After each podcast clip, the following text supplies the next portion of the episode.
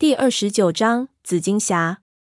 我迷糊着，不知道外面出了什么事情，想问三叔，却发现他也在我边上的凳子上打瞌睡，睡得比我还死。我跑到卫生所外，看见村子里的人拉的板车、拉骡子的，都急急往山里面赶去。一个山娃子边跑边叫：“不好咧，不好咧，山上起山火咧！”我大吃了一惊，心说：难道刚才我们那一把火？把林子给烧着了。回想一下，刚才烧那洞的时候，确实没在边上做什么措施。如果那火蔓延开来，把森林烧起来，那真的太不该了。我心里有点发慌。这山火一旦烧大，不是死一个两个人的问题。我们这些城市里的人，一点森林防火的意识都没有。这下子祸闯大了。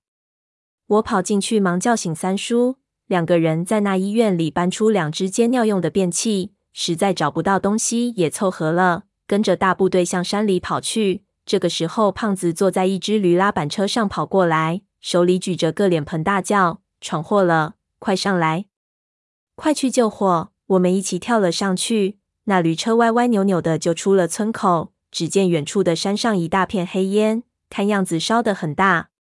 三叔傻了，轻声说：“看方向，还真是我们放的那一把火。”我忙捂住他的嘴，前面有个村干部模样的人在往回跑，大叫：“快打电话给部队，前面山塌下去了！”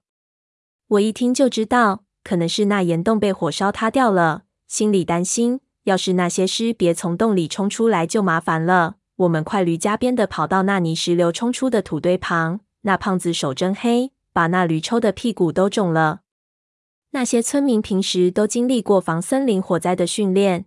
他们一部分人在树林里开路，另有人开始用脸盆打水往里面运去。我一看这盆盆罐罐的，来回到火场最起码要两个小时，根本是远水解不了近渴。忙叫道：“老乡们，别打水了，这点水根本灭不了火，不要做无谓的牺牲，还是等部队过来吧。”那些人像神经病一样看着我。一个年纪比较大的人说：“小伙子，这些水是用来喝的。”火场里面没水喝，很快就会干死的。我们要在边上砍出一片防火带，火烧到那里没东西烧了，就会自己灭了。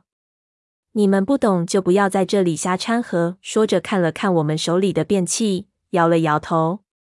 我被他们看得脸通红，心说这下子面子丢大了，以后怎么也不敢胡乱发表意见了。忙低下头，跟着那些大部队急急进了树林。路上的树全部被砍掉了。走起来快了很多，大概一个小时以后，我们已经感觉到了温度明显升高了。前面漫天都是黑烟，那些村民都拿出口罩往水里一浸，戴到脸上。我看看胖子，他的衣服上本来就已经没多少布了，看他好像下定了决心，拿出那块香金丝帛就浸到水来，绑到自己脸上，拿起把铲子学着那些村民挖防火沟渠。山火蔓延极快。危害性极大，大型的山火必须出动飞机才能控制。所谓控制，就是让它自行熄灭。想要像城市火灾一样浇灭是不可能的。这一棵树长成才要二十几年，但是山火十分钟就能全部烧光，破坏力极大。而且山火范围非常广，如果你只在一个点上灭火，它很快就会从你看不到的边缘绕到你后面去。等你醒悟过来，你已经在火区中央。只有等死的份了。我记得有一部美国的片子，就是讲一群消防员被火包围以后求救无门，在生命最后时候的故事。当然，这样的情况肯定不可能发生在我们身上。现在火灾的区域还不是很大，而防火渠挖得很快。我们一直在那里干到下午两点多，天上出现了护林队的直升飞机。不一会儿，很多部队在树林里集结，替下了我们。我特别担心有人会因为这场火牺牲，幸好最后清点人数的时候，只有几个人受了轻伤。我们回到村里，几乎都要休克了。我肚子饿得要命，叫一个娃给我弄了两个烧饼，两口一个，从来没吃过这么香的，眼泪都下来了。那村支书模样的人还表扬我们，说我们城里来的人这么高的觉悟，真的非常少见。我心说，你千万别夸了。再夸我心里真过意不去。你要知道，我就是那纵火犯，非掐死我不可。护士给潘子换了绷带，洗了伤口，他的呼吸已经明显缓和了，但是还没有醒。那医生说叫我放心，现在暂时还没有危险。等一下如果有伤员，就把潘子一起送到市里的大医院去。我一听，稍微有点心安。我和三叔回到招待所，好好的洗了个澡，不脱光还不知道。我从上到下一看，几乎没有一处地方是好的，不是淤青就是破了皮。逃命的时候没感觉，现在他们都来提醒我了。我从浴室里出来的时候，几乎腿都迈不开。我回到床上，一下子就睡着了。这一觉是真的非常香，一直睡到了第二天中午。起来的时候，看见胖子和三叔也躺在他们床上，呼噜打得像雷一样。我下去吃了早饭，问了服务员，火已经灭了，按这规模只能算是个小山火。军队已经撤了回去。我听了，心里踏实了一点。和那卫生所的人打听了一下，潘子已经被接到济南的千佛山医院去了。我道了谢，觉得在这个地方还是不能久待，就预备着回去。闲话也不多讲。几天后，我们回到济南。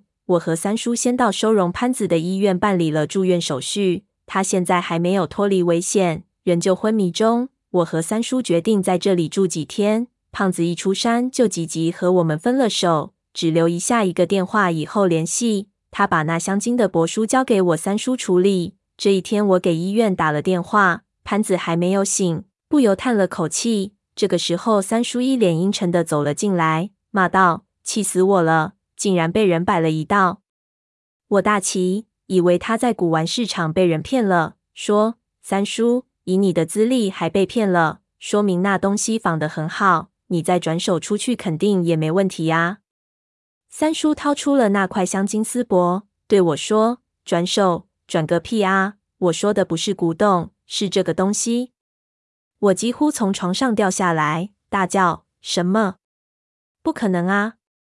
三叔说：“千真万确，这东西里的黄金含量，我送去检验，纯度太高，那个时代根本无法炼出来。这是一份几乎完美的赝品。”我不敢相信。三叔叹了口气：“我老早就在怀疑了，那年轻人明明可以击败血狮，为什么一开始一味的逃跑，到最后才将那血狮除掉？”他必然是想由此甩开我们，自己一个人去做一些事情。我惊讶道：“难道他和我们走散的那段时间里，已经去过那个洞穴，打开过鲁殇王的棺材，将这块假的香金丝帛放进去？这怎么可能啊？一个人怎么可能做得到？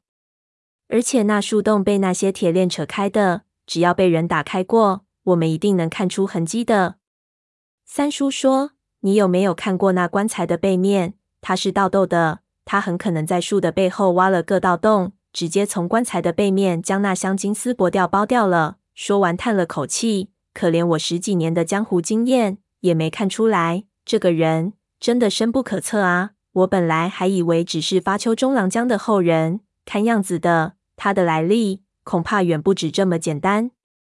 我非常不理解，说。难道上面记录的那些东西都是假的？三叔点点头，气道：“这些《山海经》一样的故事，本来听起来就不太可信。只不过当时我们被那个古墓神秘的气氛感染，竟然相信了。现在回忆起来，破绽太多了。而且你想想，就你那水平，为什么只能看懂最重要的那两段？其他那些都看不太懂，说明这两段他特别做了功夫。”我张大嘴巴。三叔大大地叹了口气，看样子这个鲁王宫的秘密只有他知道了。现在那个墓都塌了，要想再进去看也不可能了。我这个时候灵光一闪，说：“对了，对了，我差点忘了，还不是完全没戏。我从那洞里带了东西出来，说着就去狂翻我的背包，一边祈祷千万别丢了。好在那紫金盒子还在，我拿出来说，就是这个，是从那狐狸尸手上拿下来的。”三叔一看，说：“这个是指迷宫盒子啊，里面主要的空间用来装锁了，装不了多少东西。这盒子很难开的。你看，他把那盒子的顶盖子一拧，盒子的底部四个角一起展开，露出了一个转盘子，上面有八个孔，每个孔上都有一个数字，很像老式电话的拨号盘。这种盒子是最古老的密码盒，你要知道密码才能开。你等一下，去那修车铺子里借个气割过来，把它割开来看看。三叔急急的跑了出来，我叫都来不及，心说八个字的密码，难道是那个零二二零零零五九？怎么可能啊！这个号码可是印在一个美国人的皮带钢印上的。想着，我尝试性的拨了一下，零二二零零零五九，咔一声，我一愣，那盒子发出一阵类似于发条的声音，盒子盖自动翻了起来。七星鲁王篇完。